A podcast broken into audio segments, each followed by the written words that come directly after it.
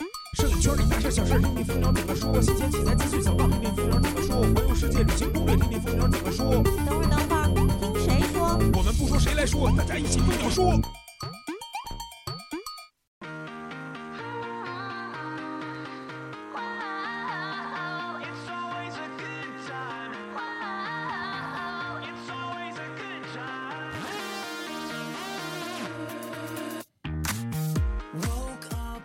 摄影谁来说？摄影蜂鸟说。大家好，我是主播老衲。哎，大家好，我是主播郑阳，嗯、欢迎收听本期《蜂鸟说》。好的，首先进入我们本期的蜂鸟之道。这周摄影圈又有什么新动态呢？首先跟大家介绍的是由腾龙主办、蜂鸟网承办的这个年度大型主题拍摄活动“二零一五镜头里的中国腾龙行：探寻非遗之路”活动是在这个北京隆重的启程了。哎，没错，呃，本次活动呢是想通过影像的方式，向世人展现非物质文化遗产的内在魅力，嗯唤起公众对中国优秀传统文化的保护与传承意识，同时呢，提供机会让更多摄影爱好者感受腾龙镜头的卓越品质。对，没错，是这样啊。在整个活动这个启动仪式第二天的时候，呃，第一站的这个拍摄活动也是如约而至。首先，我们探寻的非物质文化遗产呢，就是我们的国粹京剧。当天活动啊，也是这个著名的京剧表演艺术家梅葆玖先生也是亲临了现场，为我们年轻一代的京剧演员们做了亲身的示范。影友在现场也记录下这些精珍贵的画面。影友在现场呢还试用了很多腾龙的镜头，在拍摄结束以后啊，还得到了这个著名京剧剧照摄影师杨少铎先生的点评。哎，另一边呢，梅葆玖先生也接受了我们蜂鸟网的专访。嗯呃，向我们介绍了如何保护和传承传承这个京剧的艺术，对，让这项传统艺术能够永葆青春，源远流长。源远流长啊，对，嗯，很不错的活动。没错。之后呢，我们也会在全国探寻更多的非物质文化遗产，通过我们手中的相机，为这些传统的文化做出一份贡献。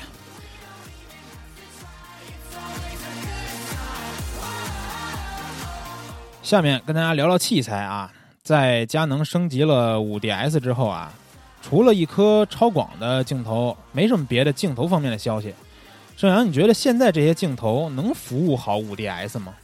呃，这个呀，确实是个问题。嗯嗯，这五 DS 这么高的像素，呃、嗯一定要搭配更高素质的这个镜头。对呃，其实，在这个近些年来，我们也常常看到一些这个常用的一些主流镜头中，也有很多都不错、很不错的一些。嗯，对对对，佳能在两千年以后啊，陆续发布了一些比较经典的镜头，比如说我们风光爱好者特别喜欢的幺七四零，还有幺六三五二点八第二代，还有人像拍摄常用到的八五一点二，然后五零一点二，还有我们很多买相机时候都会一块儿连着买这个套头啊，二四幺零五嗯，这些头，我们统称它们是什么呀？零零后的佳能镜头。可这些镜头啊，各自有什么样的优缺点呢？不如看看我们专业的器材编辑怎么看。没错。呃，我们专业器材编辑啊，对这些零零后的镜头做了一个大盘点，请大家可以留意我们帖子里边拓展阅读的内容。来，下面我们来说一下这个华龙奖的评选。哎，嗯华龙奖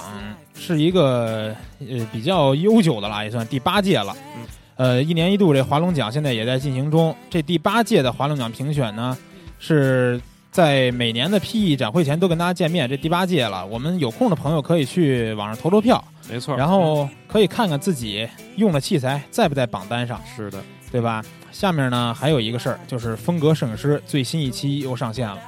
这一期的主人公是谁呢？水下摄影师张帆。哇！大家在本期的风格摄影师专题里啊，不光能欣赏到很多水下生态摄影的大片儿，还能了解不少张帆在海底世界遇到的故事。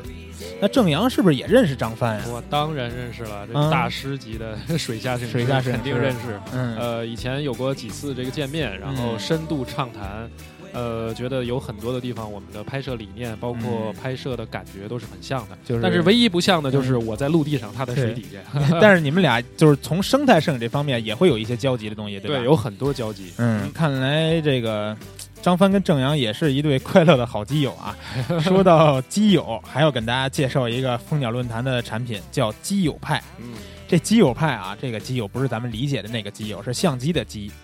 这也是一个特别火热的互动平台，很多这个器材发烧友都在这儿发表一些自己的观点。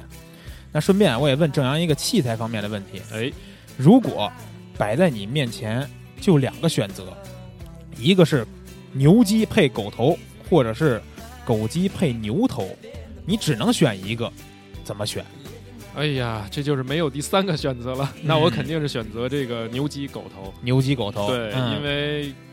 其实这个如果相机好了的话，嗯它整个的这个算法，包括这个真正的这个实际的成像，嗯不会太差。嗯但是后面的另外一种选择我就不说了啊。嗯，嗯，就比如说啊，咱们给你一台新出的五 DS，哎，给你搭一个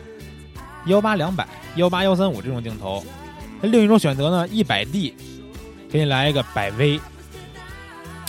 这个是不是有点难选了？ 这个有点纠结，对吧那我肯定选百威，对我能把那个拧下来装这上。 对对对，所以说啊，这个问题放在每个人身上都会有不同的答案。对，呃，您呢如果想发表自己的看法啊，欢迎来到我们本期基友派的帖子里跟大家交流一下。呃，刚才我们跟大家介绍的所有内容呢，都可以在本期节目的拓展阅读中找到对应的链接。感兴趣的朋友可以持续关注一下。稍事休息，音乐过后是我们本期的话题畅聊。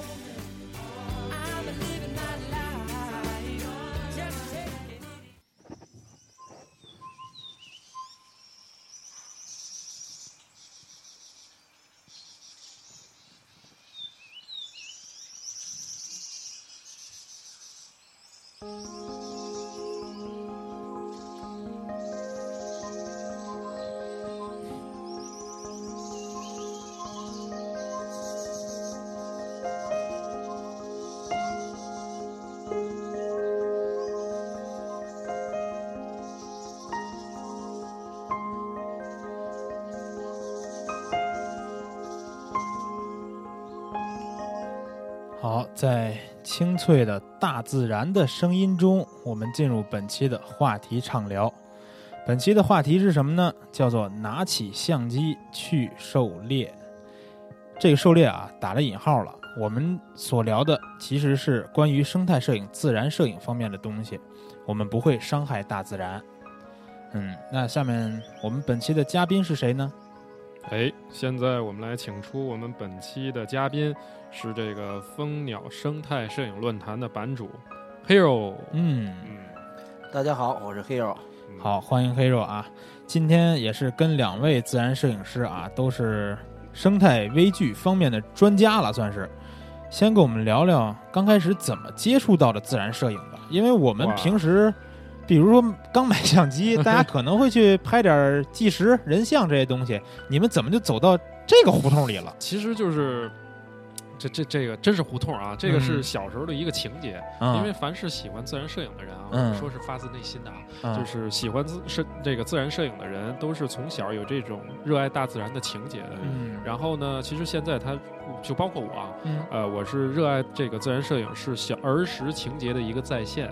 我沉浸在这种拍摄的氛围里，沉浸在大自然中，我会觉得特别愉悦。嗯，就是说是先喜欢上大自然这些东西，然后对才去想去拍它，没错然后去拍的。嗯嗯，嗯其实我跟正阳很像，嗯嗯，我在小的时候实际上很喜欢读的一本书叫做《哈尔罗杰历险记啊》，其实实际上讲的就是，呃，其实就是讲的两个孩子，实际上他们嗯跟随父亲就是。是为野生动物园捕捉野生动物，哦，一直在自然里头生活工作的这么一系列的一个小说。嗯哦然后我从小，实际上每个男孩子嗯从小总是喜欢抓个蝴蝶啊，逮个蜻蜓什么没的，错儿。嗯哎哎然后就我延还续真下不来是了。哎 那你然怎么后长这大种就是，实际上就是没长大嘛。 啊实际对上，对我对觉得就是还是没有长大。 对嗯，就是其实两位都是从喜欢自然才去想去拍摄自然、记录这些东西，对吧？是的，那你们刚开始接触自然摄影的时候。用的这个相机和镜头是什么呢？刚开始买的第一个相机镜头，呃，我那个可久了，嗯呃，应该是零二年生产的，呃，富士 Funplex S 六零二 Zoom，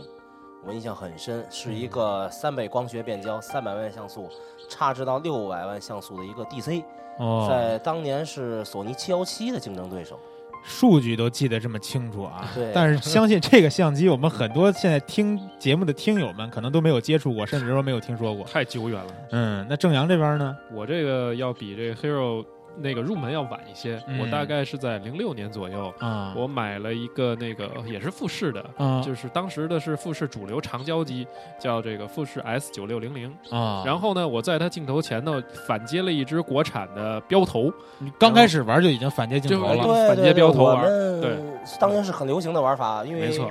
能获得比较高大的放大比，我们都对在反街标头。啊，嗯，明白了。那既然聊到器材啊，我们生态摄影方面也很很多呃很多影友都有一些关于器材的这个疑问。下面呢，有请我们的正阳带来生态摄影器材的小贴士。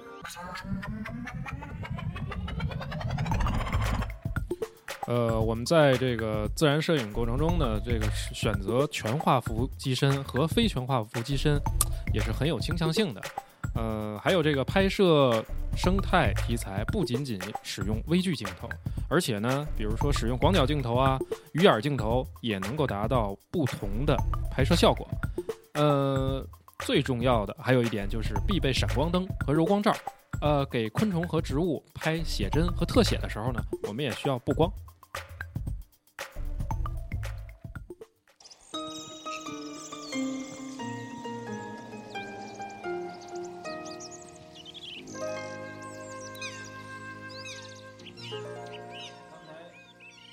刚才正阳给我们带来了生态摄影器材方面的小贴士啊，咱们详细的说一下。首先说到这个全画幅相机和非全画幅相机的问题，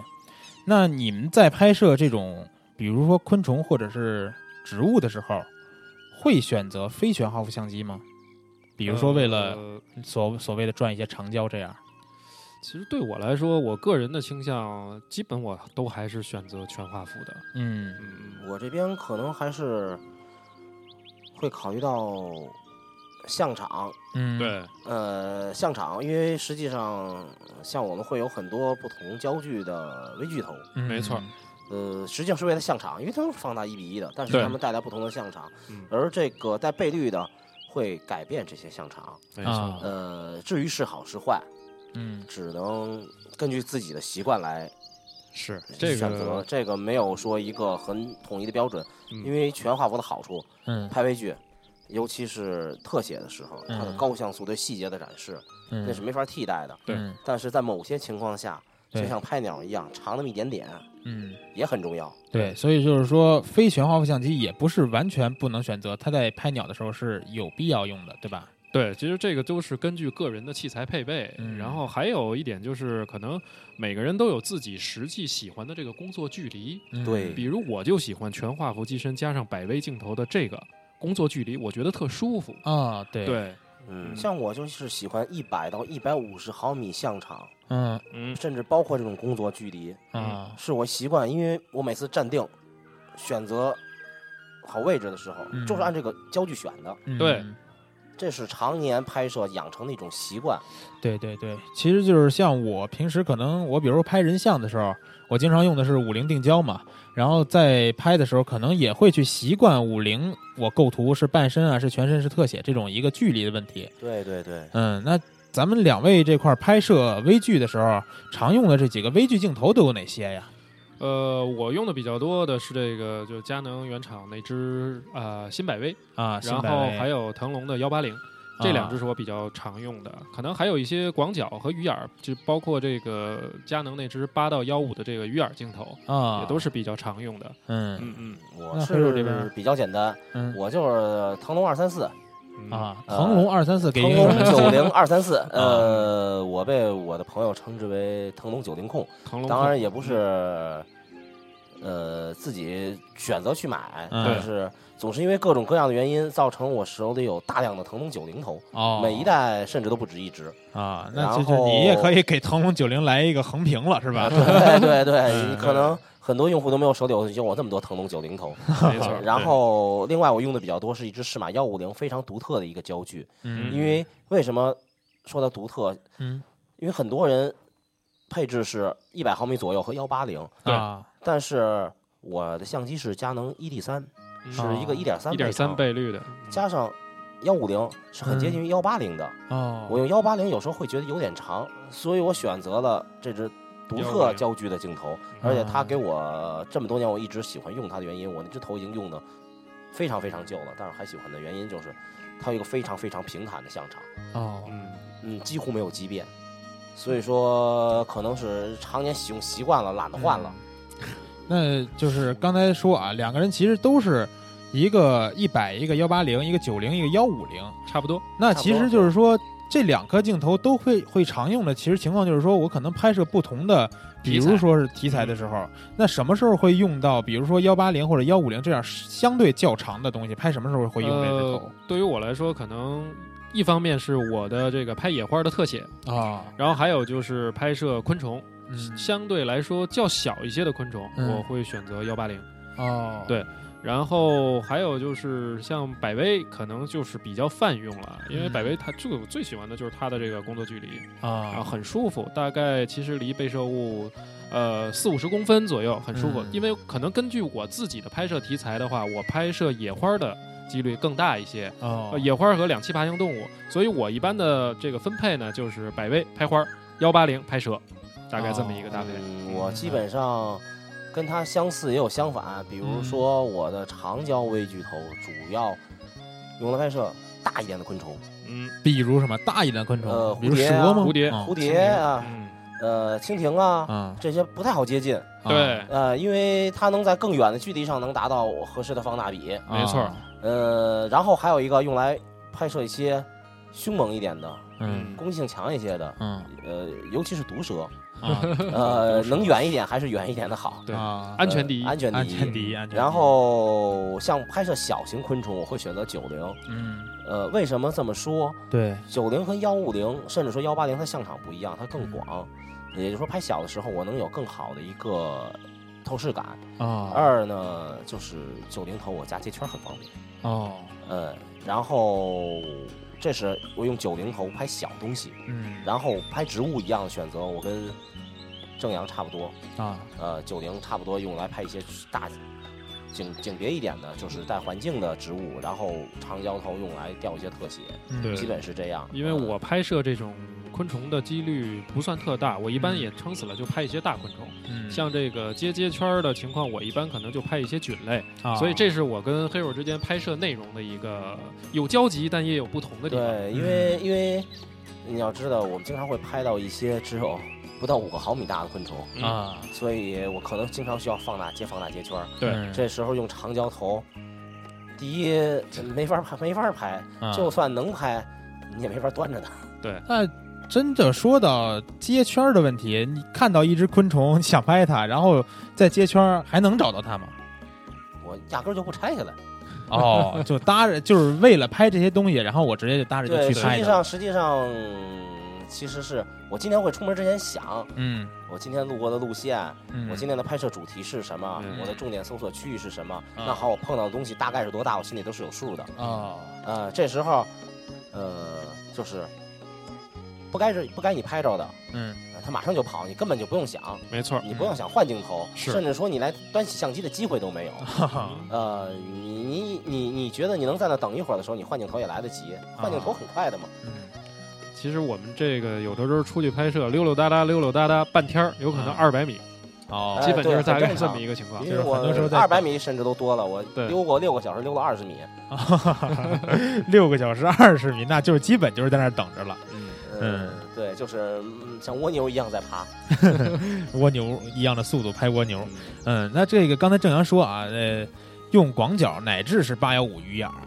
这种东西，在拍摄昆虫的时候，你可能是离得很近，很近很近，很近。嗯但是用这个八幺五的时候，我个人感觉用飞悬浮更舒服一些。哦用飞悬浮的话，我这个对它的这个畸变可能可控性更强一些。我可能是用，是就是因为它那个用在非悬浮相机上，嗯它会有一个倍率，对，我有可能会用到十五甚至再往上，比如像二十左右，哦，像二十毫米左右的这个实际焦距的话。呃，对于这个虽然是有一个鱼眼的这种这个夸张的效果，嗯但是它不像在全画幅机身上变形那么严重。哦，呃，对，而且这个鱼眼镜头对于我来说，我个人最大的一个体会就是。嗯特别适合拍摄圆形的物体，因为它圆形基本上变形会特别小，啊，对对，比如说像小瓢虫这种东西呃，太小了。啊我们太小基了本够不着拍甲虫会比较多，啊，甲嗯虫或者是比如说拍一些类似于圆或椭圆，比如说要拍蛙类也比较好用。哦嗯嗯，明白了。那黑叔这边平时用不用这种广角的东西拍？也用，也用呃，主要是用来拍大家伙，拍大家伙呃，嗯蛇呀之类的，有时候对会用到广角，啊，因为微距它的向量太小了，视没角错，太小了，视角太小。蛇有你知道老长老长的，但装不进是去说实话，你用用广角去拍蛇，可能会离得更近，对吧？对，嗯，呃，中间也会有很多技巧，嗯对当然说我们其实开玩笑，嗯，经常说拿广角头去拍，嗯，又拿这遮光罩去扣蝴蝶或者扣什么东 西了，啊因为整个人就扑在上面了。嗯，呃，它能给你一种广角的像广角，大家都知道就是这种视觉冲击视力，觉冲击力，对它的嗯大的像场的冲击力，嗯嗯，你能拍到更多的环境，嗯交代的更多，让你的画面故事更完善。啊，嗯嗯，这是它的优点，呃，并不是一个常备。就明是白说，我们只有在合适的光线、合适的环境、合适的嗯被摄物的情况下，嗯才会拿住它。啊，其实就是说用广角的可能是会更交代一些环境的东西，对，对嗯，对比如说我们幺五零或者幺八零拍的时候，可能就是画面中就是这个物体，它就是主主主要的东以西，特写为主。嗯，没明错白。了，而且幺五零幺八零，关键是它背景，就是如果背景杂乱的话，嗯它可以把背景用这个长焦端等于嗯虚化的很好。嗯我们可以看到很清，就是很清楚的能看清楚主体，有这么啊一个作用。对对对，对，嗯那呃嗯广角头还有一个特别大的好处，实际上嗯拍摄微距，当年困扰我的问题，嗯现在拧了个个儿。呃，当年什么使用问题小 DC 的问题的时候，我们总是觉得景深太大，啊，背景虚化不够。嗯当你使用呃数字单反的时候，你会发现，哦天哪，景深太小了。啊，因为我记得很早以前我看到一句数据，腾龙九零在二点八光圈一比一的时候，它的景深只有零点八毫米。哦，那嗯基本上像手指大的昆虫就没法用最大光圈拍了，对吧？没错嗯对，然后广角好多了。呃，这个摄影里头你会知道这个倒一，率的问题，嗯我又要保障各种各样的安全数据，嗯那我又不又得牺牲景深，嗯，很难的问题。这时候广角头可以给我们解决，嗯，没错然后我们又能很好展示，尤其是为我们一组的照片嗯，做一个大的总结。嗯，是非常好的一个选择。明白了，有一 支嗯好的广角镜头，广角微距，可惜现在停产了，适马二四，对对对，很可惜。我还没有买到。还没买到就停产了，真的对对挺正对，常买了好几嗯年没有买到。这 个是是马的厂家的朋友们啊，听到节目的时候可以考虑重新产出这支镜头， 是的，嗯，让我们黑肉老师也买到一支，好不好？对啊，嗯，那刚才说到还有一个是闪光灯的问题。嗯，我们拍拍人像的时候，很多时候用闪光灯。对，拍昆虫或者说拍植物也用闪光灯。呃，必须的，因为对我来说啊，嗯可能闪光灯是一个特别好的补光，嗯然后而且它能够和非常好的把我要拍摄的主体和背景分离开，也就这样的话，非常适合我去进行一个布光。嗯，呃，我基本上百分之九十的拍摄全用闪光灯。但是有这么一个问题啊，呃嗯就是说我们在拍人像的时候，嗯，比如说我们在室内白墙，我们可能会让闪光灯冲上跳闪下来的这些散散射的光源。对，那你拍昆虫的时候，你如果就因为它是大自然，你也没法打到哪儿散射下来，那直接给会不会很硬？需不需要一些柔光的设备？呃需要，特别需要。柔光这儿我们基本都是自制，自制的对就是市场上买回来以后，根据需求再糊上不同厚度对的各种糊墙纸、糊各墙种纸、互糊相纸、墙互纸。相纸。嗯呃而且我再补充一点，闪光灯嗯实际上还有一个最大的作用，定影。对，定影。就是当速度不够、快门速度不够的时候嗯，它能帮你再能节省一点速度。哦没错，嗯，明白了，这块儿也是比较比较专业性的一个东西啊，因为这个在拍摄一些动作比较快的昆虫的时候，我是的们可能快门速度达不到它的那个要求，所以说就需要闪光灯帮我们留住这一刻闪光灯那一刻的精彩的瞬间。对对，没错。嗯，那这个嗯，，呃我再补充，还有再补充，嗯，嗯，我的话有点话痨了啊。没问题，没靠问谱题，。嗯嗯，闪光灯嗯，应用对嗯我来说，在微距摄影里没有闪光灯，嗯甚至就没有我们在自然界的这些微摄，对，嗯呃，还有一个重要，就让我补充的那一点啊，嗯有点废话，呃，没有就是废因为话，我们不用三脚架，因为对很多的人问我们为什么你们不用三脚架，原因很简单，我们嗯，有闪往那儿的 一支，都吓跑了。我不是不想用，哈哈，我不是不想 用，但是我又要解决拍摄问题，嗯，那闪光灯经过。多少前辈的总结都不是我们的总结了，多少前辈总结，嗯那是仙丹妙药解决这个问题的关键性因素。嗯，用好闪光灯，如何去布光，嗯是呈现一幅优秀的微距作品的核心的问题。嗯嗯，那其实就是聊到这块儿，忽然发现，给昆虫拍写真的时候，跟像给人拍写真一样，也一个需要道布理光一个道理，一个道理嗯。而且我发现正阳有些帖子里边介绍啊，还不光是一只机灵闪，还可能两只都离机或者三只离机，同样的这种对去布光。嗯嗯那这种这种，比如是在拍摄什么环境下的时候，会需要两到三只的闪光灯去补光？是呃黑、黑黑夜拍吗？呃，其实有的时候在黑天的时候嗯也是需要三支的，因为呃，尤其是是这么这可以这么个解释，因为嗯有的时候我们黑天的时候也会用到广角镜头拍摄，嗯啊，但是这个时候呢，往往因为背景基本是没有光源的，嗯所以我们可能要提前把光位布置好，或者把闪光灯藏好。嗯然后为了拍一张这个背景相对较亮或者略有神秘感的这么一张照片，嗯，可以去进行一个这种布光拍摄。啊而就在这个时候，呃，反正我们在夜间拍摄的话，闪光灯基本是两只起，哦，对，基本两只起，至少是两只灯。嗯，没错呃，因为首先不光出于大量背景考虑，两只灯才能提提供最基础的嗯立均体匀，立体的对，啊均匀立体。感，嗯因为实际上我们在拍摄中梦碰到很多球形的、嗯， 带金属反光的对，嗯这种情况，像复眼啊、嗯，鞘翅目就是甲虫的，嗯很漂亮它的一些这个鞘翅上的光泽，嗯，是用一只闪光灯解决不了问题，解决不，了，白茫茫一片。明白了，两只灯，我们形成立体的打光，才能出现我们想要的效果。嗯是的。而且就是像有一些蛙类，基本都是夜间我们拍摄嘛，哦呃，两只眼睛睁得大大的，啊呃，双灯布光就是一个基础了，要保证它的每一只眼睛上有一个大的柔光罩的一个体现，啊嗯，对很对漂对亮的一幅画面。你要打出立体的光线来对，嗯，两就只是灯，真的是昆虫也需要眼神光，对，而且它基本的拍摄的一个技巧就是，我们都用闪光灯支架，啊，这种支架的话，可以让我们在镜头前方的几十公分的范围内，嗯然后可以自由的布光。就比哦如说，我可以选择这个，选择一个或神秘或纯立体。或者就是多角度的一个布光方式，这个对啊我们来说也非常重要。对对对，明白了。相当于自己带了一个柔光箱。对嗯，移动影棚，嗯对，那说说着说着，忽然发现啊，从器材方面聊到有些拍摄技巧的问题 了。那说这个拍摄技巧啊，下面让黑肉给大家带来一个生态摄影技巧方面的小贴士吧。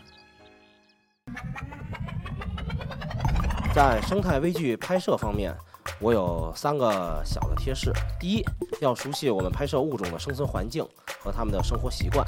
第二，要保证我们的拍摄安全数据，像这个安全的快门速度、安全的光圈，以保证我们的拍摄主体能够清晰地展示在景深范围之内；第三，就是对于光的控制。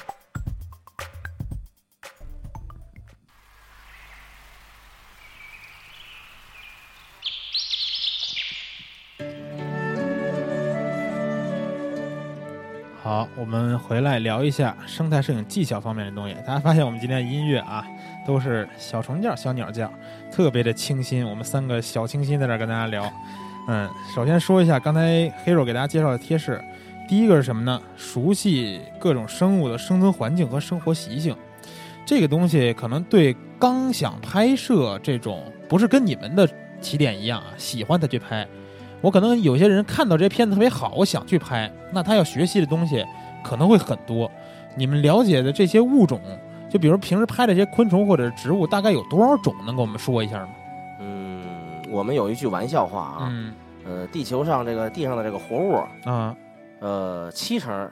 品种是嗯昆虫，七成是昆虫。对对然后昆虫的七成呢又是甲虫，甲虫啊，然后呢，甲虫里头的七成呢是天牛，和甲虫的七成是天牛。然后呢，我给出一个甲虫的大概的物种、啊呃数量，大概是在五十万种左右。嗯，就是这七成甲虫就五十万种左右。，对，我的天哪，那这昆虫真是这个数量我们不敢想了啊。嗯那植物有多少种呢？嚯，这个就不可限量了。嗯，嗯，这植物可能是比比昆虫应该更多吧？ 我们不想考虑的一个天文数字，好吧，那我们就不再去说这个天文数字了。嗯，在这个生存环境和生活习性这块儿，还能还能说什么呢？就是说，我们在拍摄它的时候，有没有这种情况是我们知道，比如今天想拍想拍哪种昆虫，我们就在这它生活的这种地方去等它，有这种情况吗？嗯，甚至说很多的是嗯很多，必须甚至能在我一年的拍摄里占一半儿吧。就是在等这个东西。对。那你们会选好角度，选好这个场景，等它从那儿爬过去的时候，嗯，也不是这样，事情大概是我有一个小本本，嗯记录着我经常要拍摄，或者是呃就像比如说在北京，嗯，我记录在每个月啊的什么时段哦，发生什么，然后逐年记录，这样我会能统计出来一个根据天气的变化、气温的变化、地区的变化，什么时候出现什么东西，我大概心里能有一个数，能在这个它们发生的时间，因为昆虫嗯甚至是包括两爬类，它们都有一个爆发季，我哦能在爆发季的时候到达它们在爆发的地方。哦，那其实就是说，真的跟接触摄影之前，或者说接触摄影同时一直去学习和积累的东西很有关系，对吧？对对对，嗯因为不光昆虫是这样，两爬是这样，嗯植物也是这样。啊没错，因为就是植物，可能就是我们做自然摄影都有自己特别喜欢的一个方向。嗯对对呃，其实植物没有昆虫多，大概全球三十八万种左右。但是啊我就特别钟爱兰花，所以我就去每个地方，我都会找兰花去拍。哦，就比如在北京，总共有二十多种兰，啊，但是现在我自己已经拍了十五六种，剩下的我就基本处于这个是呃怎么着完全的碰运气状态了。剩下啊的这一种对基本就是梦一样，就是你你没法去找它，只能是没法去找哪天它看到就是呃拍到，只能是有朋友有信息说，哎，在这个地方有了，你赶紧来，就哦一周花期保过去吧。那就他来找你了。对，天哪，那黑肉这边儿平时我看你帖子里啊，发现不怎么拍植物。呃，兴趣点不一样，没错因为每一个拍摄人都有自己一个喜欢的东西。其实对我已经算是非常非常杂的了。啊，呃，迷恋过蝴蝶，嗯喜欢过甲虫，啊，但一直最钟爱的两栖爬行动物。呃，我我们的圈子里曾经广为流传嗯一张我被蛇咬的照片儿，对，啊就嗯拍的特别经典，嗯呃非常非 常经典，龇牙咧嘴的对对嗯就对，咬上了。对，对咬上了。 对，所以说，呃，就会对他多下功夫吧，因是为会买大量的书籍，嗯非常专业的啊，呃书籍来去研究、去看、去分了解它的产地，了解它的大概一些生境，然嗯没错嗯后它的发生条件等等等等的，呃，甚至去交集交接很多研究这方面的学者，嗯呃，他们有时候不会告诉你，但是总会能套出一些话来。嗯嗯、你慢慢的长时间的积累下来以后，你就会有一个比较立体的知识结构了。啊 是的嗯，对，就像刚才你开篇说的，说听这个小虫小鸟的叫声，嗯实际上每一个进过原始森林嗯去拍摄的人都会反驳，那不是小清新，那是重金属，对，夜里头会把你的耳朵都震鼓鸣膜几乎震震裂，没错，非常非常哦少，甚至超过一百分贝他们的对叫声。嗯嗯，就是这样。是我我没有去过啊，嗯，啊，这里边的声音是，比如说夏天我们听到蝉的那种特别烦人的那种声音吗？呃，因为夜里我曾经听到过一百分贝以上的这么一个声音，就是那个树蛙集体交配的时候，嗯啊，那个太恐怖我了。勒个去，我靠，哇那个。就是我我的手机里甚至还有这个录音，我当时啊在那儿拍摄了几分钟以后，我的这个鼓膜实在是受不了了，然后我要哇离开一段时离开一段距离，啊，，嗯对对对，这样的话我的耳朵才舒服一点儿。嗯嗯我在云南拍过一种油葫芦，嗯，啊，就在我脚底下发出接近一百分贝的声音，不是是是超多少大的、啊？超大的这种超大的对啊，是一个吗？一个，一个发出这么大声音？当然也可能是一群，因为我已经分辨不出来任何声音立体感了，我就觉得自己扔一蛤蟆坑里头，然后就已经辨别不出来声音的方向了，啊是然后最后发现叫的最欢那个就在我脚底下，啊，对露出一个屁股，哎，就是这样，嗯，挺有意思啊。那其实就是说，我们拍昆虫的时候，有很多这种，呃可能是说啊，他们不会理我们，但是会产生一些互动。那嗯正阳喜欢拍植物，拍这种小花小草的时候，它也不像动物似的爬来爬去。有时候我们会理解是一些年龄比较大的影友啊，去拍一些花儿。什么牡丹呀、月季啊、嗯这种花儿，但是你可能拍的物种会更这个呃稀有一些。那你对拍这种植物的兴趣点到底来自于哪儿呢？呃，说白了就是收集控，呃，哦就比如说我。就前年到去年，包括嗯大前年，我一开始都喜欢拍兰花，尤其拍北京，在嗯北京的这段时间啊。嗯然后就是你知道有这么多种在这儿，嗯你也知道它的花期，你也知道它的分布，嗯你找不着。啊呃，就是所以呢，就有这种兴趣一直在这个勾搭着我，啊让我心里就是抓挠似的难受。你拍到了以后呢，你就觉得心里特别有这种成就感和安慰感。嗯 但是呢，隔一年我有可能会看我去年拍的照片，又觉得不满意，啊哦所以我今年还会去拍去去到去年同一个位置，哦也有可能去拍这个地方今年新长出来的还是同一株花。哦，对对对，嗯对，其实原来我是们也是一样。嗯嗯，怎么说呢？就是喜欢喜欢收集控，对就是喜欢，呃，收集控，然后像寻宝一样，没错嗯呃，确实是一个寻宝游戏。你根据你脑海里的知识构建的地图，如何找到这个宝藏？啊嗯，你知道那个当海盗找到他的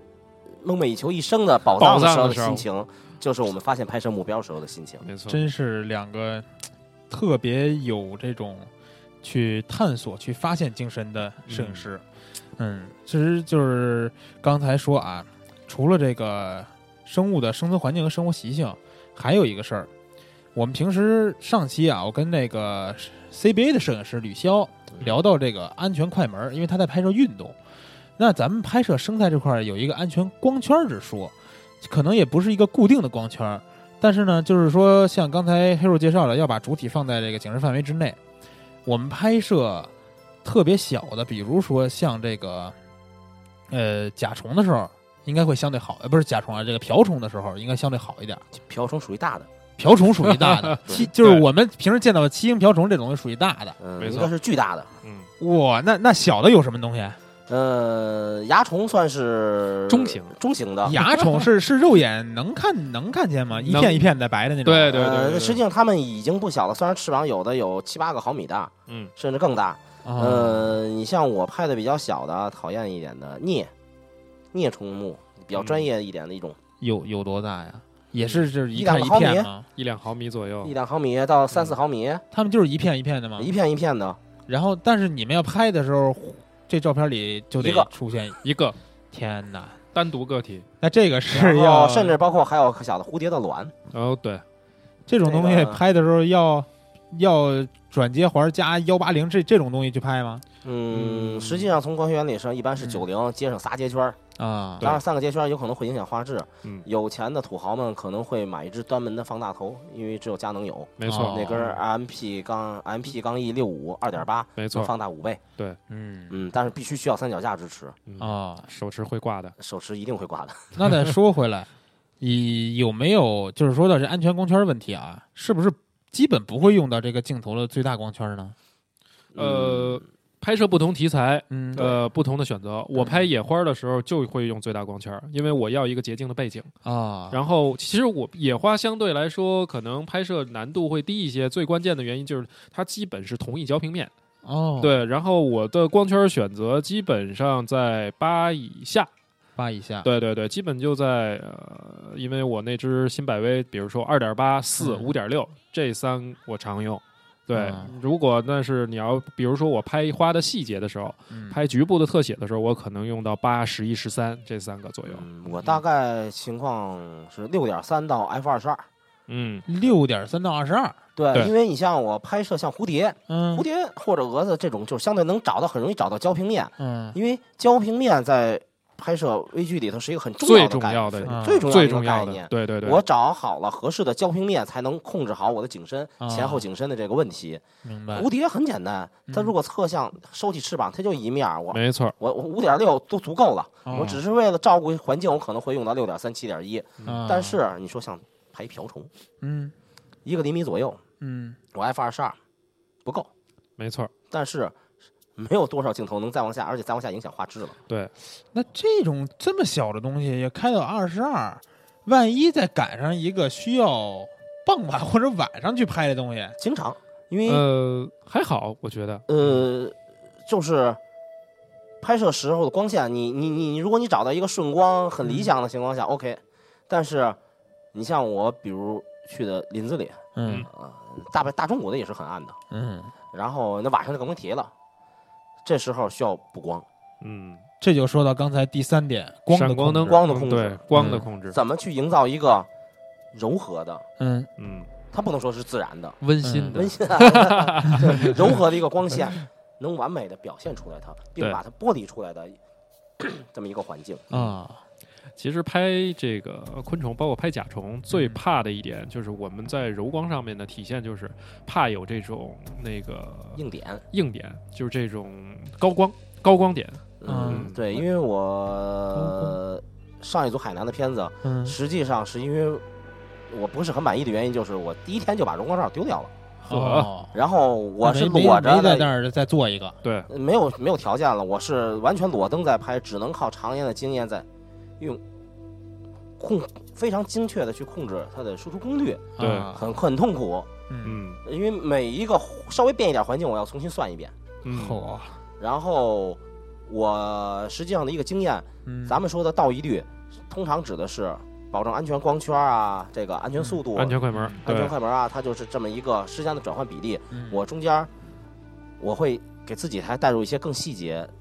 因素，一是焦距，啊，嗯，焦距差一档，曝光也是差一档的，没错，嗯还有一个 ISO。嗯对这样的话，我把四个数据再综合在一起，综合出一个平均曝光值，嗯再通过考虑到前景曝光、背景曝光、主体需要的曝光量的情况下，嗯，去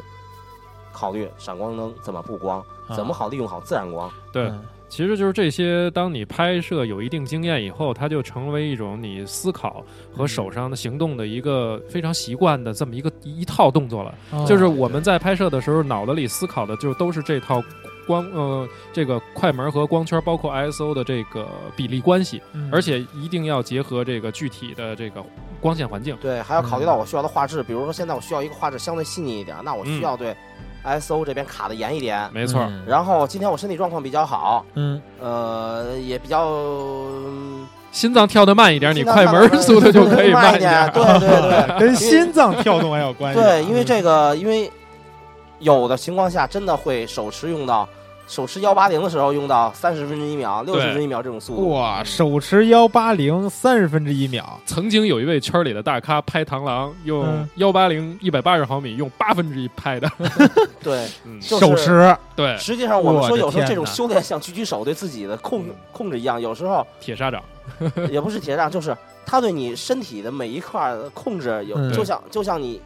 做精确射击的狙击手一样，嗯你能良良好的协调好你自己呼嗯，吸、心跳，到嗯你暗夜气的一瞬间，才能保证你出片的质量。嗯，对，就是反正学习憋气是第一步，就是第一步凡是拍我们这个自然题材的时候，都得所有的拍摄过程中完全是憋气的，你不能喘气儿。这个特别像咱们今天的主题去对狩猎这种感觉，对，嗯呼吸调整呼吸，打好了以后，在一个关键的情况下停那么一下，憋一下气，马上按下去，再次恢复你的呼吸，是再拍一张，再呼吸，因为你长时间的憋气也会影响你手会抖的。对嗯，确实是这块儿说到光的控制这块儿聊了不少啊，尤其是像呃我们大家平时去理解幺八零，你八分之一秒手持，这是一个什么概念？再一个，刚才说到啊，平时不会去带三脚架，可能跟我们旅行，比如去林子里边儿会影响它这些东西。那旅行的时候带着器材，会带单机两个镜头，大概这样，闪光灯，呃，我我先说一下，因为嗯我个人是就现在的状态啊，什么都得拍，啊，所以我目前是两只机身，两个头，一边是一套我的微距，嗯上着那个闪光灯支架的双灯，啊就是，两只闪光灯的这一套微距，嗯呃，另外一边是长焦。大概我是这么挂，然后我的包里呢，一边一般是放一到两只广角，啊，大概这么一个搭配。嗯可能还得带个手机，对吧？啊，手机是必须带的，嗯嗯， 我就比较单纯一点，嗯因为我的拍摄目的，我每次出去之前都是有计划的。嗯，嗯，我今天有可能我知道会碰到大东西，但我不去拍。哦，我今天就要拍小的，那我可能通常情况下，除非机会特别好，实在太诱人了。嗯我会临时转变一下。通常情况下，我会如果决定拍小的，九零头加上两个接圈儿，双闪，哦，然后书包里还背着两根儿两两只五八零和一啊只长焦头，外加所有的触发器等等等等，嗯需要的情况下快速转换。那其实就是说，出去在旅行过程中，呃，想拍什么东西，跟器材是很对应的，很针对性的去带这些器材。对，对对，是的，嗯，那其实我们呃知道正阳一直在搞自己的博物旅行，对吧？嗯博物旅行很多人不理解是一个什么样的概念。其实说白了就是我们。像我跟 Hero 做的这种事情，就是我们非常有计划的，提前做准备，嗯在适当的季节去嗯适当的地方拍我特定的东西，这嗯个就是我们的博物旅行，因为我们都要提前做很多很多的功课，准备嗯功课一定做足。对，嗯是都都会是有目标的去去呃拍，有大目标，但有大目是标往往会失望，但是嗯往往也会在失望之余有嗯特别大的惊喜。嗯对这是每次都每次都有，嗯百吃不爽。这也是旅行中的一些魅力，嗯，会有一些未知的东西给我们去等待我们去探索。对，嗯，那说到博物旅行啊，两位有没有一些，比如说目的地或者是行程给给这个我们想去拍摄生态、为拍摄生态而去旅行的这些朋友们一些建议？一人可以给大家推荐一个嗯，其实我综合考虑啊，嗯，呃，像现在去海南是一个非常好的选择。海南，对，嗯呃，既是非常适合拍各种题材啊呃，生态，呃，第一，你像拍摄微距来说，这个季节已经是开始是高发期，两啊爬昆虫都是高发期。就是第二呢，春天对吗？呃，对，实际上它已经现在很热了，啊哦，呃，白天已经热到很难让人难以忍受了，是因为现在已经进入旱季了嘛？旱季了，哦它是旱季的末期，嗯对，接近于雨季交界，因为嗯旱雨季交界是最有可拍头的。没错，但是说去海南，得去到原始的森林里，对你嗯像海南目前来说，嗯呃，我认为比较好，尖峰岭，嗯然后其实五指山也可以，嗯啊，呃，因为这两块地方好处在于，其实甚至旅游胜地三亚都很啊近，哦，呃，基本都是一个小时左右的车程。那比如说尖峰岭，呃，我在论坛里也看到郑阳去，呃，海南的是有一个霸王岭，对吧？还有对尖峰岭这种地方去，像这种地方，他们会有一些不是为了拍生态的这些游客吗？他们去在也里会边有，他们也会人来多体吗？不是和呃不是看也看情况，但是我们挑的这个季节也不是不是不是周六周日特别多不是特别多。对，因为它我们去到的这个尖峰岭，它是一个国家森林公园，啊，然后对这里面是有很多游人，因为它有很多的景点儿，比如明凤谷啊，比如雨林谷啊，啊啊，主峰对啊，主峰非常非啊常大，这个很公园多非常非常非常的对大，嗯开车转一圈儿也好几个小时。没错，开开车转一圈就好几个小时，对对对，非常大。哇，呃，所以说它能，而且它是一个从海拔非常低一两嗯百米到接一千米，哦有一个气候，就是这个高度的它的分布带的一个变化，对从植被上到物种上都会有都变会化有变化。气候也会有变化。啊，所以说，在这么一个地区，实际上在地理学上来讲，嗯海南嗯是分几个气候带的。嗯，尖峰岭在这个气候带是，它是在一个交界的地方，嗯，哦，嗯，所以说它还是比较有特点的、有代表性的。它跟霸王岭离得很近，哦直线距离几十公里，对哦但是那是完全另外一个环境，在没一定错海拔以上，它才是一个环就是境，一定海拔以下是另外一个环几十境。公里以对外已经是另一种情况。，对对对，啊嗯，那正阳这边有什么推荐的吗？呃，因为我最近可能这两年跑这个马来西亚比较多，我可能啊跟大家还是推荐沙巴沙巴，沙巴这嗯个地前一阵儿方的刚话回来啊，对，又刚回来，嗯那上瘾，他没办法，老得去。啊，就这个地方的话，就是。包括我们在亚庇周边就有很多可以拍摄的地方，然嗯后，呃，比较可以介绍的就是神山，就是神因山为离这个亚庇大概开车过去两个小时也就到了。啊，那里面的鸟种、兰花，包括这个甲虫的种类都极多。可然是后你说你去沙巴上瘾，你每次去都去开发一片新领地吗？对，因为比如沙巴那边山打根、亚庇，包括这个神山这边，我嗯都去过了。然后嗯，但是我有可能下一次我会再深入的去它其中的几个保护区，啊，或者有可能因为我一直在这个这个东马。呃，我可能下一次会去西马看看。嗯哦，，对它这个，因为是呃截然不同的两片这个雨林，它的物种分布也完全都不一样。嗯嗯，嗯。明白了。那这个去去这个，不管是沙巴还是海南啊，都是要走到原始的森林里，嗯，都是要走到原始森林里边呢。我们会不会遇到一些像我们想象中或者电影中看到那些危险的情况？啊这个狼、熊这些东西嗯，危险对于我来说，我嗯可能还好点儿。黑肉比我惨，啊，刚才就聊到说已经被蛇咬过了， 对，因为我要更正一点，就是海南是有 熊的，嗯，这都若干年前是吗？呃，错，嗯去年。去年还有调查发现吗呃，去年我在尖峰岭保护区的时候，护嗯林员截获的偷猎者打到的熊，熊， 真难得就，森林里真野的生的很熊难，得了。熊，因为为什么喜欢尖峰岭啊？嗯这个地方有熊，嗯，有大蟒蛇，对啊，嗯，缅甸蟒，呃，中国大陆地区能看到最庞大的一个家伙，能大概嗯长到七米长，一百多公斤重，拍到过吧？呃，拍到过。就没有危险吗？拍这种蟒蛇？嗯，那么大，离它远点不就完了吗？ 对，还真是。那呃那被咬到是怎么回事啊？被蛇咬了是怎么被回事蛇儿？咬的嗯就是 no 做 no day 了，你们哎基本上基本这上谁都理解。基本上拍蛇被咬大概都是不作不会死，对，没对事，就都是是作，都 是 作。说说为什么我们当时都是什么作？情况就被咬到了 嗯，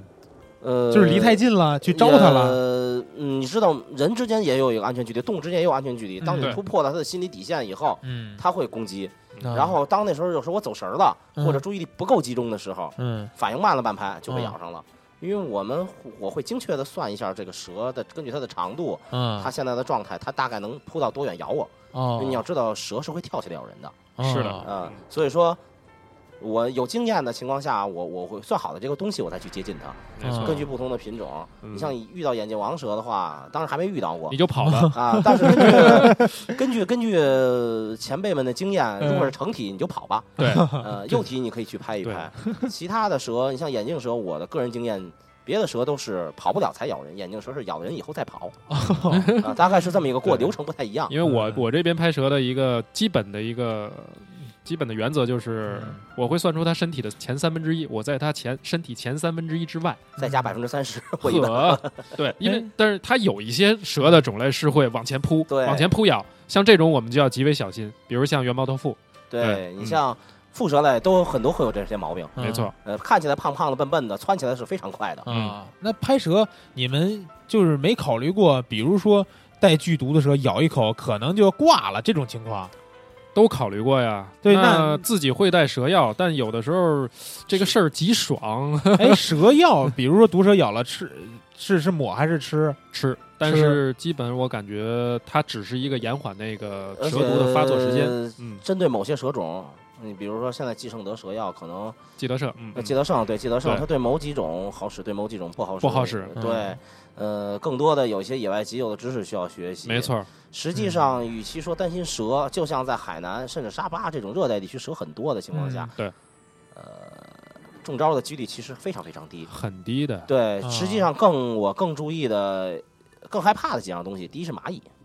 怕蚂蚁火蚁对。火蚁海南的火火蚁蚁咬上一口、两口，让你翻一两两口给你咬翻没有问题，嗯一口让你就是像烧红的烙铁在你身上烫一下一样，很疼。嗯哪怕是毒性很轻微的黄经理，也是咬一下，疼痛难忍，这个我我们哇我们都经历过，都经历嗯而过，且然后嗯，很痛苦。还有一个东西是毒蜂，哇，哦，那个东西是非常更可怕，因为嗯来无影去无踪，更难防范，对对，而且你会有一种心理恐惧感。嗯对对这个东西，就是包括我们面对很多次了以后，心里依然还会有这种恐惧感，因为它不好预知。对嗯呃，因为是这样，我母母亲当年在西双版纳插队的时候，就有战友被蛰死，而且不是嗯一个人，哦，就是很危险。所以说，在中国甚至在世界各地的丛林不应是雨林，嗯胡蜂就是嗯所谓的虎头蜂类，对啊，是非常恐怖的。马蜂其实无所谓还好，还好，主要是胡蜂。马蜂都还好了哎，主要像黑尾虎头蜂和大虎头蜂，北京就有很大，像大拇指一样大。对哦，那些是非常恐怖的。然后其他的危险就是自己注意安全吧，因为我有过，呃，在丛林穿越的时候不小心嗯连续三天从悬崖上掉下来的经历。是怎么回事？ 连续三天从悬崖上掉下来，对，是因为是在喀斯特雨林，那嗯喀斯特那种地形就是石灰刀岩嘛山一样，刀山一样，对啊然后它又被水腐蚀了以后，经常踩来踩去，连续踩几次它的延机松动，嗯也可能我们走的那块车忽然断掉了，你就掉下去了。没错，然后当我第一次掉的时候，非常的惊慌，我哎说死定了，多不是多高啊，掉下去一百多米吧。嗯，然后就是滚。下去的吧？嗯，不是，就是忽然踩空了就下去了，人就下去了。那有一百多米怎么活下来的？有的是岩洞，有的是有的是悬崖啊。嗯然后就是我第一次很惊慌，嗯掉下去了，呃，掉了一米多就被树冠挂住了，哦，因为雨林的树木是非常厚的，有一个嗯厚厚的垫子，就是有些刮伤。嗯第二次就淡定很多了，第三次掉下去的时候，我已经瞬间的翻身抓住了沿 边了，哦，越掉越有经验呃了，掉的已经到第三次就很有经验了，没有惊动其他人，我自己就爬上来了。也也还行啊，连续三天从这个悬崖上掉下去。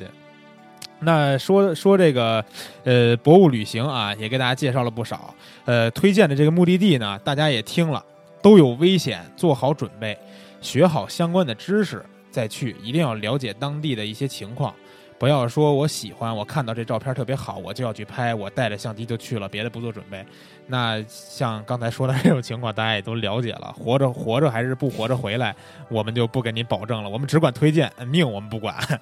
嗯，那今天呢，话题畅聊环节啊，也差不多到这儿。其实还有很多的故事可以聊啊，但是由于时间关系吧，我们就先给大家介绍到这儿。以后呢，可能还会请两位来继续跟我们聊一聊旅行中的一些趣事。呃，今天呃，我们给大家送上一首歌吧，看两位有什么喜欢的歌送给大家一首，然后我们听一首歌之后，进入网友互动环节。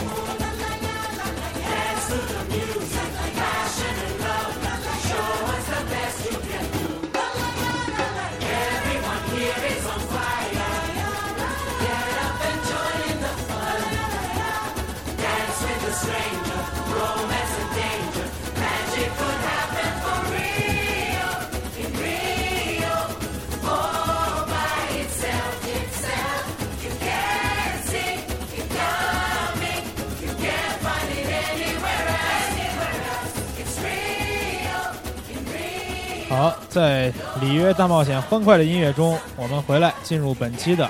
网友互动环节。呃，首先跟两位说一下啊，咱们现在网友互动呢，每期有几个奖，就是说在我们这个网友留言里边啊挑出三个留言比较精彩的，然后我们送出一份蜂鸟网的礼品。呃，所以说呢，待会儿在看的时候，大家也可以三位呃两位吧留意一下，觉得哪个人留的比较好，然后咱们就送个奖，好吧？首先看一下啊，呃，第一个是叫三四八幺幺幺五二四这么一位网友说先占沙发，然后说自开播以来一直关注蜂鸟说，虽然每期都会去听，但留下的足迹并不是很多。作为上班族，每天朝九晚五的工作着，也没什么时间去去用自己的相机给时间留下那一秒的定格。好在我家在农村，有山有水，走在乡间的小道上，田园风光放眼尽收。我认为大自然是神奇的，最美丽的记录、最自然、最真实的才是最负责任的。风景美如画，如果人为的去刻意去修饰、添加什么，那就背离了生态摄影的意义。呃，这这儿也是跟上一张这个他拍的这个生态摄影啊，这一个小虫子的图片。两位看看有什么需要点评一下的？呃，我其实很赞同他的这句话，嗯嗯嗯，其实是很朴实、嗯很表达内心对自然的这么一种向往、喜爱喜对爱对，嗯嗯，呃，其实我觉得这是一幅非常好的，这是一个非常好的一个留言。嗯嗯，对于我们今天的主题，记录自然、观察自然、去体验自然，实际上我们不需要去改变什么，去修饰什么，嗯，我们只需要去体验、去观察。我们是参与者，也是观察者。啊，对对对，呃，那两位再给大家读点留言，嗯，这位叫做温暖的臂膀，啊，这个是又是王阳啊，上期跟了很多图来支持我们这个活动。嗯，他说生态摄影那肯定得有先个微距头吧？嗯嗯，我觉得不一定啊。呃，我第一支呃相机，我的第一个相机和第一支嗯镜头其实也都不是跟微距也不是微距的。它们嗯虽然有微距功能，但嗯这不是专业的微距镜头。但是我仍然的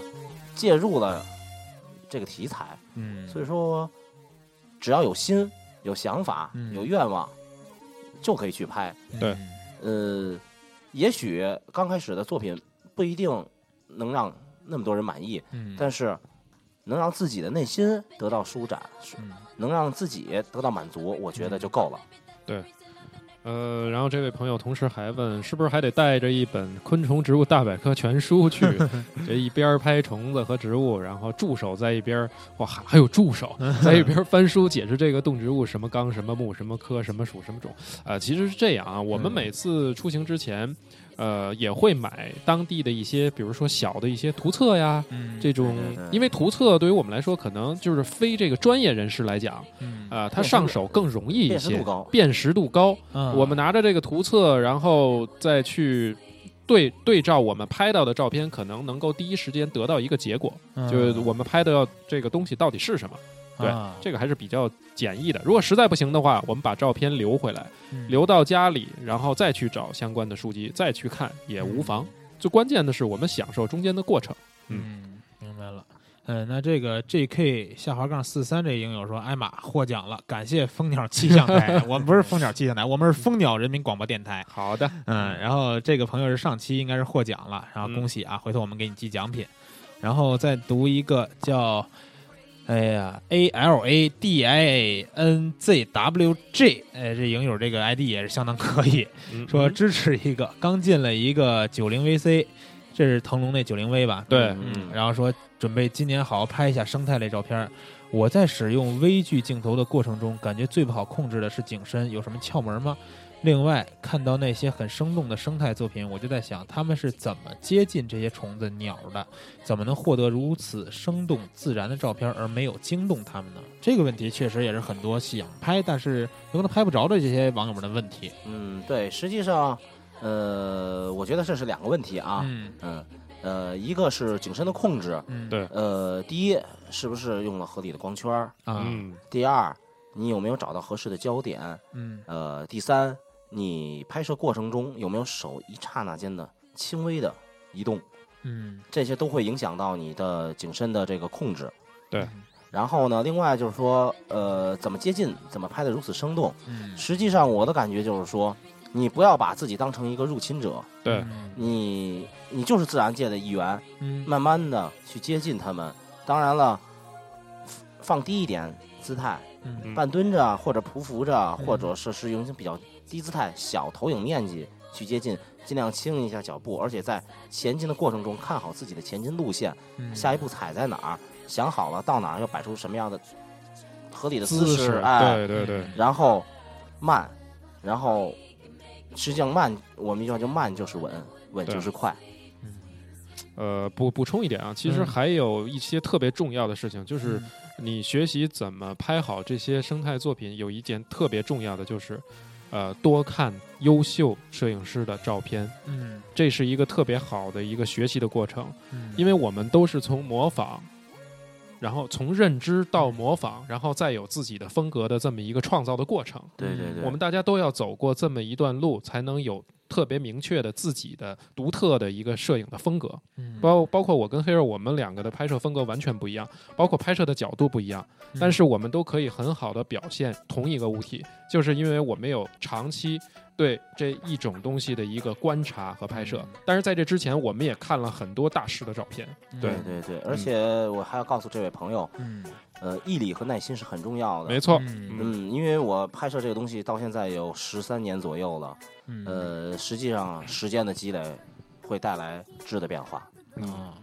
那其实我们刚才正阳说啊，多看一些大师的作品，但我们要往好的方面去学。对，因为今天我刚好看到一一张这个特别精彩的拍摄青蛙的作品，嗯，但是呢，后来得知这张照片其实是摆拍的。哎，说到这个摆拍的问题，确实有很多这样的情况发生。又是印尼摄影师吗？嗯应该我觉得是传说中的那一组。嗯，那印尼很经摄典影师对摆拍这块儿，他他们会怎么做这种东西？他们其实比较糟糕的地方，就是用我们的话说，这有点虐待动物的这个倾向，嗯，非自然。非自然。他就嗯让这些蛙类做出一些特别异乎寻常的动作，比如让这个蛙做这个，就把它的四肢。就是虽然那个动作很潇洒，但是你嗯一看就觉得是非自然的状态。对啊嗯对对，对，结果后面就是得知他其实是用一些鱼线，嗯再把把这些蛙这个四肢摆成特定的这种位置，然后再哇通过后期处理把这些东西去掉。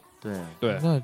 这样做确实是太残忍了啊。没错，所以所以说就是在看大师作品的时候，学好的别学坏的。对对嗯对，嗯，嗯，然后再看看其他网友的作品，呃，不是这个留言啊，还有问这虫怎么跑的，然后刚才已经解答过了。嗯然后这儿有一个叫 L E L E 乐乐的网友说，有听过正阳版主的讲座，很长嚯知识，说嗯希望这期节目能介绍更多的拍摄技巧。刚才已经聊了很多了，而且这期啊，我们不光长知识，还长姿势，姿势刚才也跟大家说了一下，嗯嗯，然后看看，嗯，就是我再读一个，呃，听呃，刚听了上期节目，哈哈。呃，北京都夺冠了才听节目，苏洵老师期待的第七场生死战也没有 了。啊，这这个是来自荷包蛋一二三叶儿的这位网友。嗯呃，作为一个球迷， 嗯，我说我压根儿就没相信过第七战，肯定是六战之内解决 战斗。哎呀，这是我们上一期聊的话题啊，因为什么呢？因为上一期我们聊这个体育摄影，最后呢 也是特别连线这个苏洵老师带来了一个呃，给我们节目的。对比赛稍微有一点分析啊，然后节目也送来了一些他跟摄影方面的关系。然后呢，他也说觉得会有第七第七场生死战，但是，呃，没办法，六场就解决了。然后郑阳再给大家说说，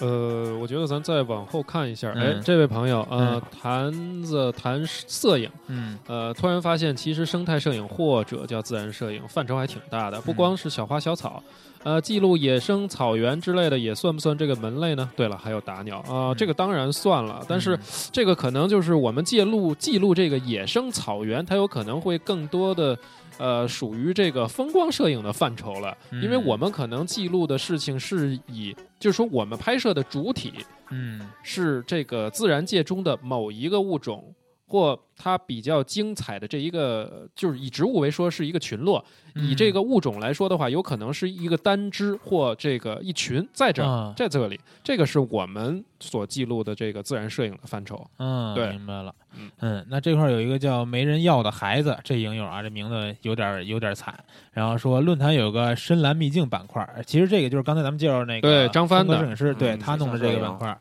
他说都是水下摄影，水下的生态世界也很美丽，但水下摄影完全是一点儿都不懂。希望能聊聊这方面。这个呢，您可以这样，您可以先看一下咱们这期风格摄影师这个专题里边有一些介绍。那后面呢，我们也会把张帆请过来，呃，特意跟大家聊一下水下摄影，嗯仔细让您再了解一下在水下怎么拍这些东西，然后再看看啊，嗯，这位叫阿悠悠阿悠的悠呃网友嗯来问到，记得看过一个帖子，摄影师在野外拍摄昆虫时，还用了几盏灯来补光，嗯应该动静不小啊。虫子不会跑吗？嗯呃，其实是这样，嗯闪光灯的刺激对人来说确实很大，但是对嗯昆虫来说，是大部分昆虫来说刺激没有那么大。嗯闪光灯，我甚至来说，我自己个人的体会影响，不是那突然的闪光，嗯当然在晚上有时候会有这个，或者阴暗的时候会有影响，但是更多的时候是那爆发的热量。啊，呃，只要距离控制好了，呃，影响就我拍摄来说还是微乎其微微乎的其微的。对，嗯呃，只有少数的种类会做出敏感的反应，越高等的反应可能会越大一点儿。嗯，明白了。那正阳再读一个这个哎，这位朋友叫 Fly Dragon 嗯飞龙呃飞龙，嗯嗯，感觉生态微距很不好上手，拍点小花还好。大师们拍的那些昆虫，见都没见过，都不知道去哪儿 拍。哎呀，这个就应该好好听我们今天前面的这个节目。对对你可以对对反复的就把这个黑肉老师介绍的关于这个海南那部分，然后嗯我介绍的关于沙巴的这部分好好听，嗯，因为这两个点都很经典。嗯你仔细听的话，你要而且一定要自己实践，嗯一定要自己或约上朋友，或者跟我们一起也可以去到那里仔细的去玩一次，你就会发现，其实只要用心找，哇，这大自然里可拍的东西太多了。对对对，嗯，那这个 H A W K I N S 这个影友说啊，留言几次了都没有读他的留言。不过这一期生态摄影实在不了解，就看看大片儿吧，确实厉害啊！这是给你读一下啊。然后还有一个影友叫 H E Hermes 说。俩版主头像都很酷啊，身上爬着蜥蜴，太牛了啊！刚才放那俩头像啊，正阳那是爬一蜥蜴，对嗯完了这我黑肉这那是一个大绿虫是吧？我那是一个大的中丝，是虚一拟个中嗯呃，实际上说简单说就是一个超大的蚂蚱。啊， 超大的蚂蚱。嗯，嗯，反正头像是还是比较酷的。回头你们要是哪儿有这种东西啊，给我来，我也来一张这样的头像。对，嗯，然后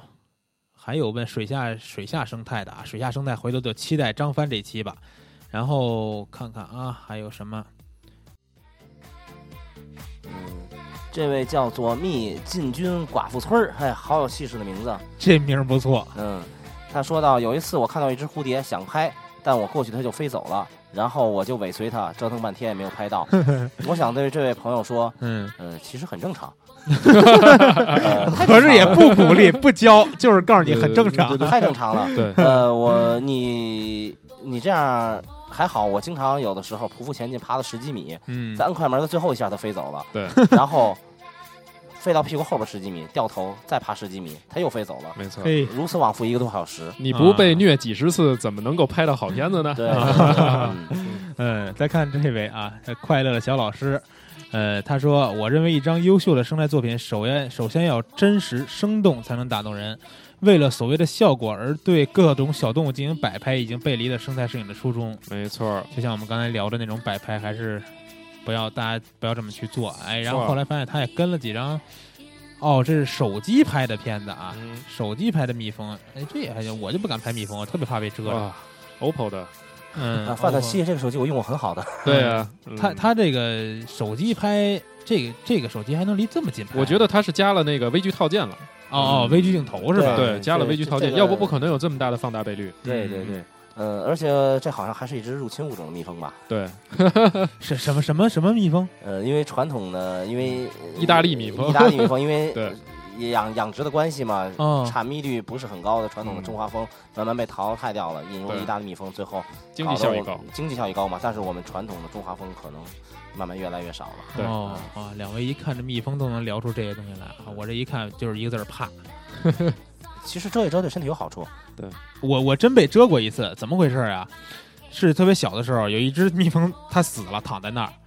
然后我过去我就想拿它，结果发现没死，不是它是死了的，然后就是有一个刺儿就扎我啊，手你里就了摸那个刺儿上了，啊，那可能是那只能说 no do no day 了。真的是从从那以后，我真的就是特别怕蜜蜂。当时小时候也印象不住，也没什么印象到底多疼，反正就是特别害怕。没错， 嗯啊，这位叫做 C C 五二零四零七零艾特幺六三点 net，啊你把人邮箱都念出来了啊邮箱就是他 ID，对，这位网友说到，不嗯知道两位自影自两位自然摄影师自己有没有养昆虫啊？嗯我对那些大蜘蛛很感兴趣。哎，呃，我可以负责任告诉你，嗯，养过，而且很多很多。对，我什么养？过，现在不养了。呃，对，这个毕竟。这个还要考虑到周围生活的人们的生命 安全，啊没错，对，因为有些养的东西确实不太适合跟生活在人类社会里，啊，嗯对，因为有的时候我也是希望能研究一下它们的习性，对嗯然后才去养殖它们，观察它们的生活史。哦，至于说到蜘蛛，其实我对蜘蛛也很感兴趣。嗯曾经我用过一张头像，嗯，呃，也很酷，是捕北鸟京蛛呃，不是捕鸟蛛，是北京的一种叫做黑龙头蛛， 哇，黑龙多呃，头非啊多常大啊漂个？亮，嗯指甲盖儿这么大，哦，腹部是红色，有四个点儿，好像这个啊四饼，哦，对然后剩下都是黑色的。而且蜘蛛有一个，如果你继续观察，蜘蛛是八条腿儿、八个眼睛哦。哦，嗯，嗯，然后哎，兔仔这个留言，哈正阳老师哈读一下吧。这应该怎么读呢？呵呵呵，哈哈哈！ 嗯第一次给蜂鸟说留言，呃，心情还是挺澎湃的，嗯，因为看到呃郑大师来做嘉宾，别到别别别这么叫，不好意思了都。嗯然后做主持嘉宾，我才来留言的。请问你什么时候来？哎呀，这又是来逼着交作业的是吗？啊，什么时候来参与我们的风格摄影师？很需要你。OK，马上就提供作品，马上参与。啊，嗯从一四年已经期待到一五年了啊，好的，好的。 嗯，也也希望回头看到两位都在咱们这个风格摄影师里边出现啊。好，然后这个叫马马什么马千虾，嗯，这个影友说长焦微距镜头，比如百威哦，这是回答啊前他面在回答一个前面的问问题题，对对啊，啊，就是说怎么让他们不跑不跑的时候，就是说用长焦微距镜头。嗯，然后有一个他又回答一个，前面说感觉叉一百 S 这东京小兔说感觉叉一百 S 的对焦距离还是蛮短的，然后他又说三五定焦对焦距离肯定近呀、然后看看啊，还有，哎，这小白印象说强烈关注，尤其是黑柔老师和郑老师，有兴趣微剧的师友可以指导下我的微剧帖子。哎，但是你这个你得发链接呀。 对啊呃这没法其实这位小白印象我嗯是相当熟悉的，哦，嗯真实姓名我也很清楚，哦，因为很年轻的，来自四川的，哎哦，我知道是谁了。好哦哎，对使对用对人六六认零识微对距，都都对是，熟人。都是熟哦人。对，我想对你说，其实你的水平已经非常非常好了，哦没错，多拍一拍就会有更多好的作品。哦，原来还真是一个咱们这个算是生态微育界的一个特别专业的一个应用。呃，对我我或者认为是，如果他能坚持下去，会成为一个后起新秀的。对哦，然后看啊，这个一瓢说留个足迹，期待生态大片儿。哟，这儿还有一个，又是催两位老师来做客的啊！来，黑手念一下这条吧。呃，墨竹，呃，嗯也是论坛管理啊，嗯他说不知道此时留言还来得及吗？嗯，正好来得及。呃，啊来得及，来得及。黑月老师和郑老师什么时候来基友派啊？来做客基友派啊？嗯，微距摄影需要你们来指点。嗯哎其实实际上，从来谈不上指点，对我们只是希望能交流，把我们这么多年积攒下来的经验，嗯，无私的去分享给大家。对因而为我希望更多的人参与到这个类拍摄类别来，对嗯，我才能觉得大家能更多的体会自然，嗯，才会更多的，实际上作为我来说，更多的能去考虑生命的意义。是啊，而这话题有点深刻啊，没有错点有点刻。深刻，有点而且深也刻希望这个蜂鸟能多组织关于这个生态摄影啊或者嗯自然摄影相关的这种活动，啊，因为我们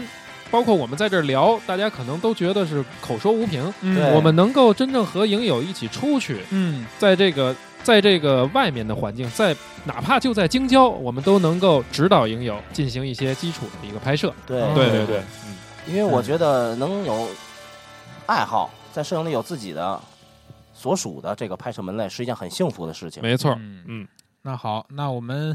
本期的这个影友互动啊，就先到这儿。然后呢，我们待会儿会看一下，看一下刚才我们读出来这些留言哪些比较精彩，然后回头在下一期我们互动帖里边公布一下本期的获奖名单。然后还有一个事儿跟大家说一下啊，在哪儿能听到我们，每期都跟大家交交代一下。首先呢，是我们每期节目的论坛帖，然后呢。在手机端有什么呢？有我们苹果特有的播客 Podcast 的这个软件，还有所有手机都可以下载的呃，荔枝 FM、喜马拉雅，还有考拉 FM、爱听 FM，还有最近登录的一个网易云音乐这个平台，然后大家下载这些这些软件儿都可以随时下载我们的节目，随时随地去听。那本期的节目我们就先跟大家聊到这儿，然后我们下期再见，嗯，各位再见。各位嗯拜拜。拜拜啊！最后再给大家待会儿放一首这个小虫小鸟的声音。